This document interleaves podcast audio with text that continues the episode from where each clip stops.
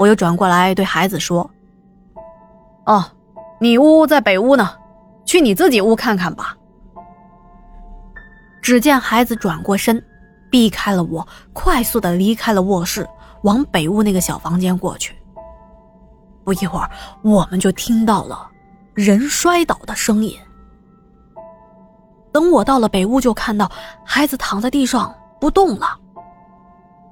当时孩子不小了，都已经十几岁了，我差点没抱起来，终于费了老劲儿才把他抱到了床上。我守在孩子身边，生怕他又出什么幺蛾子。孩子在床上睡了有一会儿，醒了过来，我就问他：“啊，你记不记得从奶奶家回来发生什么事情啊？”孩子自己也是一头雾水，还反问我发生什么事情了，还说：“老爸，你发什么神经啊？我在奶奶家，我吃着饭呢，我突然我就什么都不记得了，好像是睡着了吧。”我一听，我知道孩子这是什么都不记得了，行，也不用跟他解释太多。哪知道，这天孩子晚上睡觉的时候又出事了。这到了大半夜，我正睡得香呢，突然一下子就被人给推醒了。一睁开眼睛的时候，吓我一跳啊！我看到孩子站在了床边，阴沉沉的跟我说。你，给我过来！当时我就想，这难道又被老爷子上身了？于是我跟孩子来到了阳台，孩子问我：“你烟呢？”哦，这是要抽烟了。我回客厅拿了一盒烟，递了一根给他，这孩子很自然就接过去了，并且叼在了嘴巴上，示意了一下。就让我给他点烟。当时我想着，哼，这平时敢这样抽烟，我非得抽他。但是我知道这小子现在处于一个特殊的状态，我得顺着他点儿，要不然不知道会发生什么事情呢。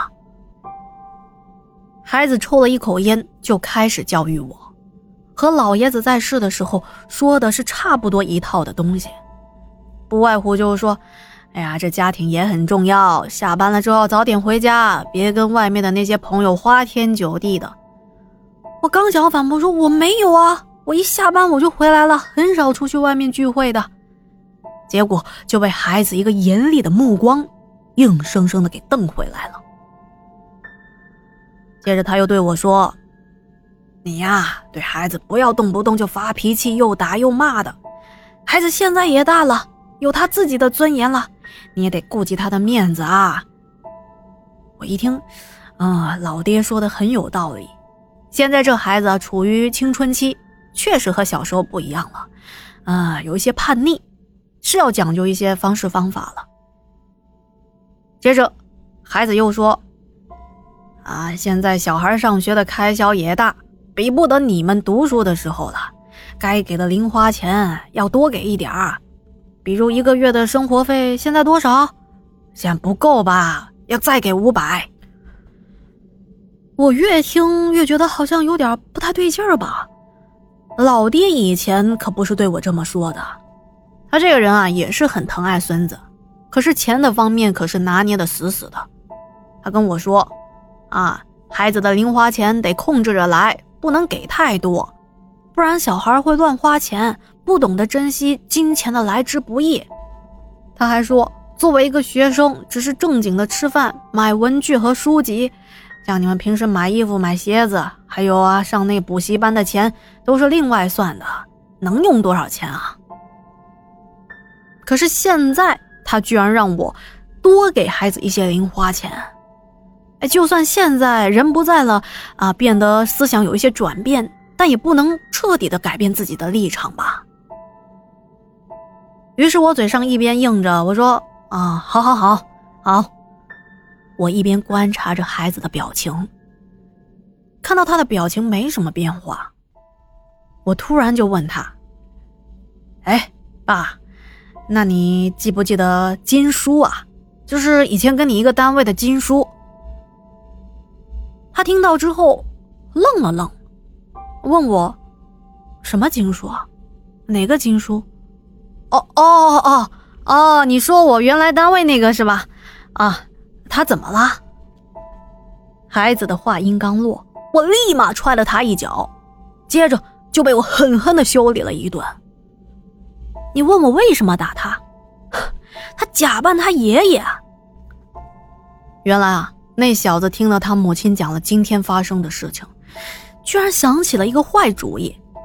我估计他那段时间可能是着急想要买什么东西吧，知道我不会额外的给他钱，没有钱呢，心里就急得慌，就想着顺着被爷爷上身的这件事情，继续假扮他爷爷，好从我身上再获取一些零花钱。哎，你说他怎么能动这种歪心思呢？啊，你说这小子，我能不好好修理吗？我怕他以后走上歪门邪道啊。至于我说的那个用来吊他的金叔叔，我爸那些好朋友当中没有一个姓金的。别说啊，那小子装他爷爷，装他还挺像的，连我差点都被他骗了。可能这孩子啊，也是跟他爷爷亲，抓住了他爷爷的一些精髓，学得像模像样的。毕竟从小他就跟爷爷生活在一起。爷爷也是最疼他的。至于那天上午被我爹上了身，估计也是我爹太想念孙子了吧。好了，关于王叔分享的故事就说到这里了。再次感谢莫良小哥哥的投稿啊！那如果觉得天下故事讲的还不错，不要忘记帮天下点赞、留言、打 call、转发。